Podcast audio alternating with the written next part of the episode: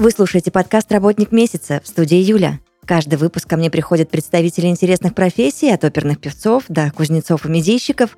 Вместе мы разбираемся, за что на самом деле люди любят свою работу. Этот подкаст мы делаем в студии подкастов Red Barn.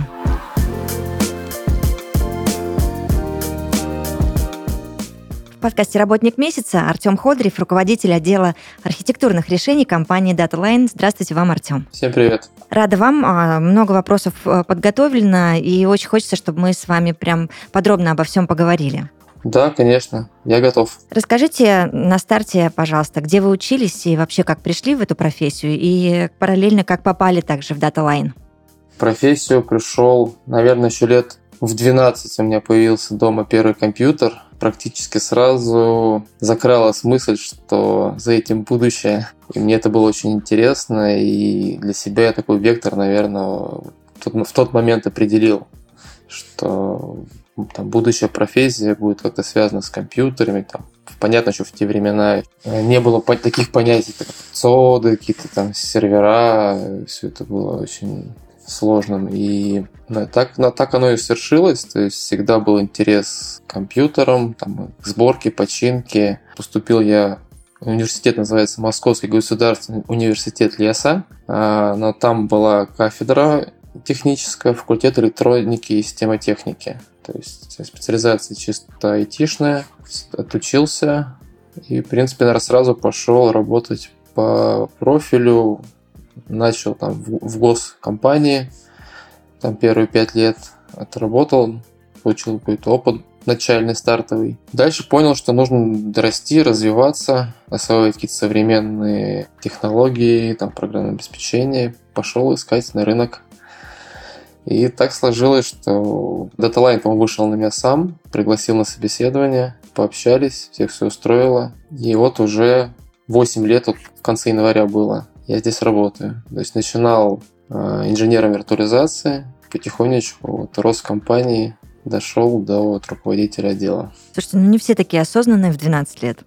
Ну, я не верю, что это было прям Это прям осознанно, круто. но как-то вот оно вот прям легло вот, наверное, вот под корочкой, что это круто и интересно. Так оно и есть. Хорошо, тогда объясните мне, пожалуйста, для кого DataLine и что вы делаете? DataLine, ну, по сути, про- провайдер облачных сервисов, которые построены на базе наших же цодов, современных и классных, построенных по уровню Tier 3. Э, И мы помогаем нашим э, клиентам, это коммерческие организации, государственные, размещать свои системы, строить их, развивать. Ну, если вкратце, так, наверное. И какой у вас функционал? Ра- Ранее было сказано, то есть я руководитель отдела архитектурных решений. Наша команда как раз э, стоит на входе таких запросов. То есть к нам приходят э, либо внешние клиенты, либо наши текущие. Они приходят со своими задачами. То есть это может быть какая-то бизнес-задача, может быть какое-то конкретное техническое задание. И мы помогаем это все приземлить на наши сервисы. То есть разместить в наших цодах, переехать наши облака, как-то все это синтегрировать, э, связать с э, инфраструктурой каких-то других площадках. Помогаем выстроить всю эту большую систему. Ну и большую, и маленькую. То есть мы, к нам приходят разные заказчики, и мы всем помогаем. Мгм. Вы можете тогда и мне, и нашим слушателям подробнее объяснить, а что представляют собой облачные решения и вообще где они живут? Ну, значит, облачное решение – это, наверное, в первую очередь э, IaaS-услуги. То есть, когда мы клиенту выдаем пул ресурсов, там, процессор, память, дисковое пространство, и клиент самостоятельно либо с нашей помощью уже разворачивает там свои сервера, системы, приложения, и там, ну, к примеру, да, это какой-то веб-сайт, интернет-магазин, все что угодно, какая-нибудь система 1С, то есть в облаке можно разместить все что, все, что угодно. Вот. Также поверх как бы я со следующий уровень, это какие-то платформенные сервисы, это там, допустим, база данных как сервис, там, Kubernetes, э, VDI, там какие-то услуги информационной безопасности. Это все облака. Да, то есть клиент приходит и либо он понимает, что ему конкретно нужно и берет конкретные услуги, э, либо мы ему помогаем определиться, все это собрать как пазлик из разных элементов, чтобы на выходе получилась работоспособная система. инфраструктура. А как работают облака и как э, с ними работают в DataLine? Облака работают 24 на 7. А, то есть, в первую очередь, это отказоустойчивое решение с нашей круглосуточной поддержкой.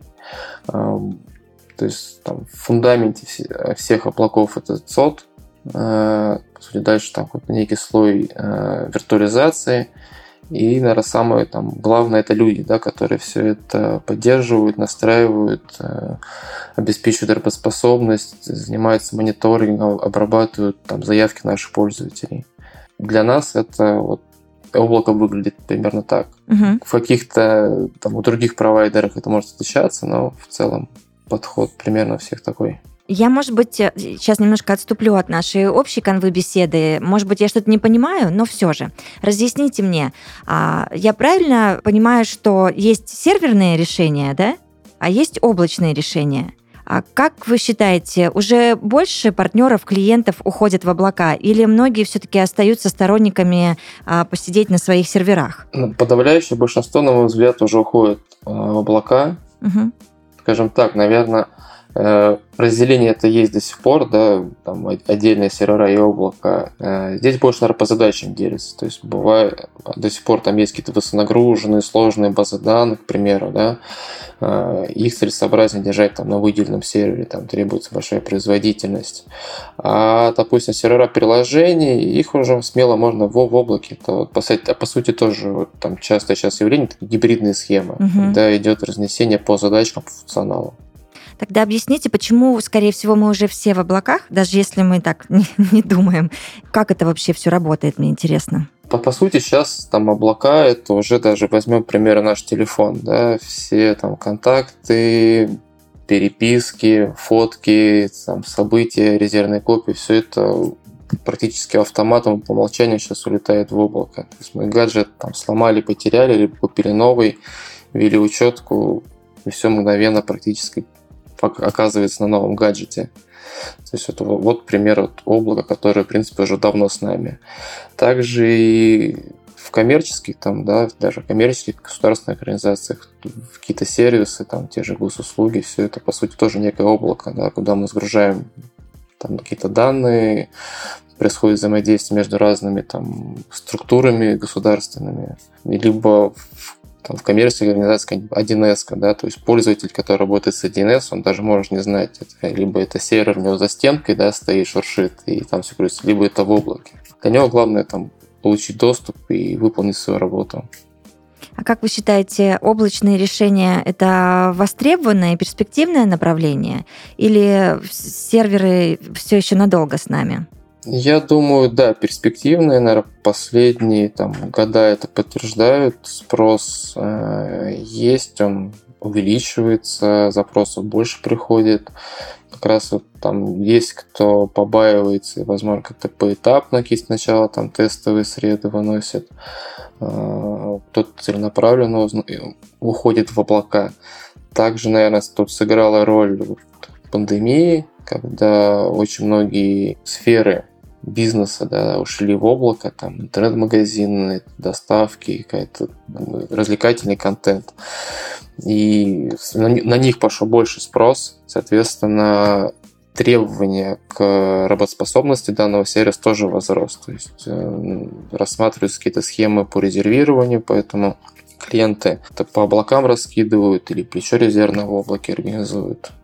Поэтому я думаю, это еще такая тенденция будет наблюдаться там, в ближайшие несколько лет точно. Как считаете, что сейчас на хайпе, какие тенденции? Вот только что вы проговорили, что уже все понятно, картинка, в принципе, ясна, и что будет происходить дальше. А может быть, э, что-то еще есть, чего мы не знаем? Ну да, то есть, как я сказал ранее, все больше людей уходят в облака, понимают их гибкость и удобство, и Сейчас, наверное, в большей степени, помимо классического IaaS, клиенты смотрят на готовые сервисы, то есть SaaS, PaaS, то есть это вот э, почта как сервис, э, облачный диск, Kubernetes, база данных. Заказчику клиенту не хочется тратить там время и деньги на поиск там, специалистов, допустим, по той же базе данных. То есть ему проще прийти и купить готовый сервис из коробочки, за который отвечает провайдер да, и посадить своего уже там технаря, там, программиста или кого-то еще, сказать, вот твоя, вот твоя база,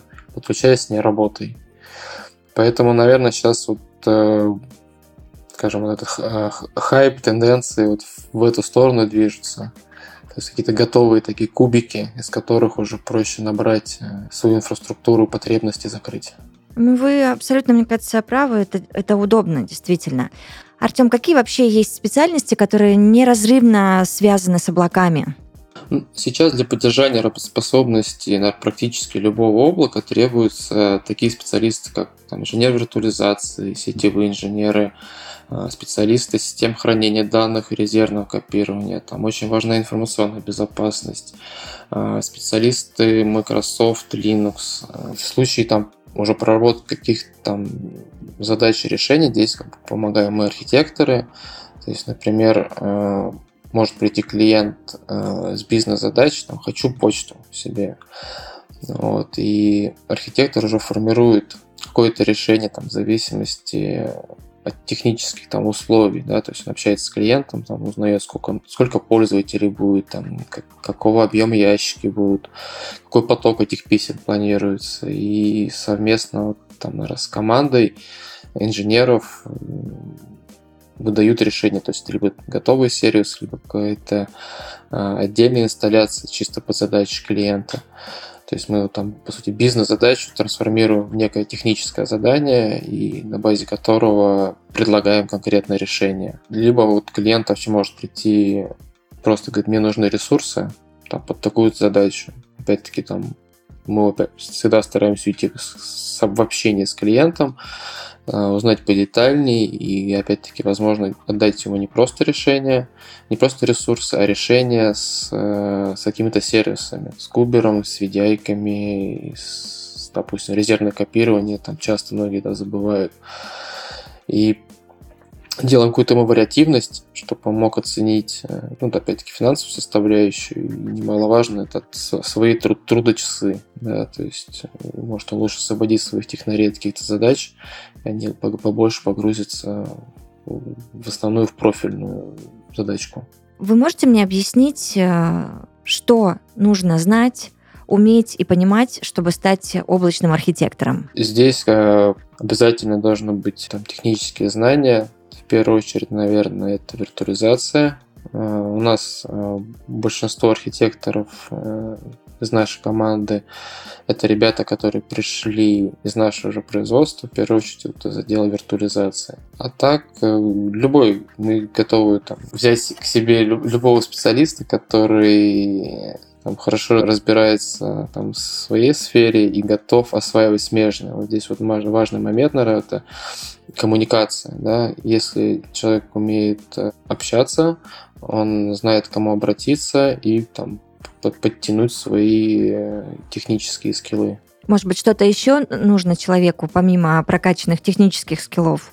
Да, здесь, наверное, должна быть такая некая творческая жилка, потому что архитектор, он творит, да, выдает почти всегда нестандартное решение, которое э, вроде похоже, но чем-то всегда отличается. Поэтому здесь вот надо уметь, наверное, комплексно мыслить, и то решение, которое ты готовишь, на него нужно уметь посмотреть с разных сторон, да, чтобы точно быть уверен, что оно правильное, и там, на, на, на этапе реализации у нас все взлетит и поедет как надо. Как чувствуете, дефицит кадров есть? Да, сейчас это заметно. А, ну, в первую очередь, мы развиваемся, облако растет, там запрос, запросов, как говорил ранее, становится больше, всегда ищем себе новых ребят. Ну, я правильно понимаю, что в DataLine вы можете э, своих же специалистов переквалифицировать, обучить, да, чтобы и вырос человек, и, может быть, научился чему-то новому? Да, все верно. То есть мы даже, может, на каких-то ранних этапах присматриваемся. Опять-таки, так как архитекторы э, общаются со всеми профильными подразделениями, то мы как скажем, заранее присматриваемся к ребятам, у кого есть потенциал, да, там как-то заранее, может, проговариваем, что у них есть такая возможность там роста, развития. Поэтому если там в отделе, где он сейчас работает, нет острого дефицита, в кадрах, то мы всегда рады принять в свою команду. Но опять-таки это большой плюс для всех получается. Во-первых, человек развивается, да, растет. Плюс нам, как архитекторам, проще, потому что человек уже знает специфику нашей компании, нашей работы. И опять-таки э, там производственной дирекции, где он работал, опять тоже легче, э, потому что это свой человек, который, опять-таки, наверное, не придет, может, лишний раз глупыми вопросами, уже конкретно с пониманием будут взаимодействовать. Сложно попасть к вам в команду? Нет. Присылайте резюме. Всегда готовы на общение. Мы весьма лояльны. У нас нету каких-то, наверное, прям жестких требований. В первую очередь, вот, как делаем упор на софт-скиллы. То есть hard skill всегда можно подтянуть, пообщаться. А, у нас там все ребята готовы помогать в этом плане. Ну как и в нашем отделе, так и смежные. То есть кому не придется там с каким-то вопросом, всегда все помогут, подскажут, расскажут. Поэтому у нас можно прокачаться технически. Это очень круто. Артем, я вот а, уже не раз а, беседовала с вашими коллегами и понимаю, все как один говорят, что там, разработчиков или еще каких-то специальностей в IT. А, ну, вроде бы много ребят учатся, получают какие-то навыки в этих профессиях, но вот классных прям специалистов на рынке не очень много. Как вы считаете, как вообще распознать алмаз на собеседовании, понять, что действительно пришел вот просто золотой человек? В первую очередь, наверное, там на первом этапе это само резюме, как оно составлено, э, как описаны те задачи там, и проекты, которые были реализованы этим кандидатом. То есть вот я для себя понял, что это прям очень важный момент. Э, то есть это уже первый, наверное, показатель. То есть если резюме сухое, то в большинстве случаев и при общении, ну и само общение такое довольно суховатое получается, и такие люди там редко попадают в нашу команду. Если детально, ну там довольно-таки детально расписано, что и чем занимался, то есть там не обязательно рассказать какие-то, там, может, коммерческую информацию, то есть вполне реально там, написать общими словами. Ну и далее уже смотрим, как человек общается, насколько он э, погружается в, де- в детали при общении. То есть если человек ходит вокруг да около поверхностно, э, ну, видно, что да, веро- большая вероятность, что он слаб в этом. Поэтому коммуникация. Тут в первую очередь коммуникация, на это обращаю внимание. Ну, там дальше пока что погружаюсь в какие-то технические уже вопросы, но повторюсь, здесь а это можно подтянуть. Если какая-то видим, что база уверенная и есть у человека, прокачаем. Если это не секрет, скажите мне, а, вообще в DataLine многоэтапное собеседование или ну, путь не очень длинный? Знаете, как бывает прям в огромных корпорациях, ну, до бесконечности можно ходить на собеседование? Нет, нет, у нас одно-два собеседования. Ну, вот, наверное, последнее время там показал практику двух собеседований. Она такая, в принципе, удобная. Всех устраивает. Ну, да то есть Круто. за два общения можно угу. там вполне понять, э, нравится ли нам кандидат и нравимся также мы кандидату. Нужны ли вы друг другу? Да, да, да, все верно. Хорошо. Вы строгий руководитель? Нет, нет, я абсолютно человек лояльный. Опять-таки, всегда за общение. Я всегда своим ребятам говорю, что есть вопросы, сомнения, нужно посоветоваться, пишите, звоните, кидайте встречи, всегда обсудим, подумаем вместе. Угу. Вот здесь, наверное, рассказывается отчасти вот наша вот эта удаленка, да, то есть не хватает этого живого общения, то есть ну, там стабильно три раза в неделю собираемся на какие-то совещания свои внутренние, но mm-hmm. все равно всегда в любое время готов выслушать коллегу с любым вопросом, просьбой, сомнениями, проблемами. Да, хорошо, но мы же все живые люди. Бывает же такое, случается редко, но даже вот у нас я по своей работе сужу, ну вот накосячили ребята. Что делаете тогда? В первую очередь разбираемся, почему это произошло и что нужно сделать, чтобы больше этого не повторялось. Здесь, ну, я опять-таки, опять сам, сам был и инженером, и руководителем, я также ошибаюсь. Все мы люди, без этого никуда. Наверное, вот основной подход в этом, что я даже так скажу, а, ошибаться нужно. То есть, если ты не ошибешься, ты там не ошибаясь, ты меньше узнаешь. Меньше получаешь опыта. Да, то есть если ты ошибся и потом сумел это проанализировать, ты получаешь колоссальный опыт и большие возможности развития. Так, я вот еще хотела какой момент у вас выяснить. У DataLine очень большая инфраструктура. А Планируете ли вы расширяться еще? Ну, в целом мы, да, мы в целом расширяемся. То есть, если мы стартовали э, с одного отсода в Москве, потом появился второй, сейчас вот уже там, в частности, после объединения с Ростелекомом площадок э, у нас много по всей России. Есть у нас тоже облако, это два отсода в Москве, это Удомля, Питер, Новосибирск. И я думаю, будем, да.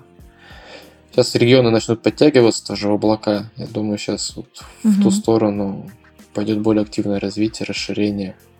Поработить мир есть в планах? Мир, ну, не знаю. Мне кажется, сильно распыляться тоже не очень хорошо. Отчасти, да, согласна. А я в финале подкаста нашего прекрасного моим гостям говорю всегда вот какую фразу. Есть ли какой-то вопрос, который я вам не задала, но вы бы очень хотели на него ответить? Да вот сходу что-то не приходит в голову, мне кажется. Хорошо. Какие-то основ... основные по основным вехам прошлись. В подкасте «Работник месяца» Артем Ходорев, руководитель отдела архитектурных решений компании DataLine. Я вас очень благодарю. Вот, надеемся, что мы еще э, найдем тему общую для беседы и запишем еще какой-нибудь подкаст. Вот, вам хорошего дня и прекрасного настроения. Спасибо. Спасибо вам тоже. До свидания. До свидания.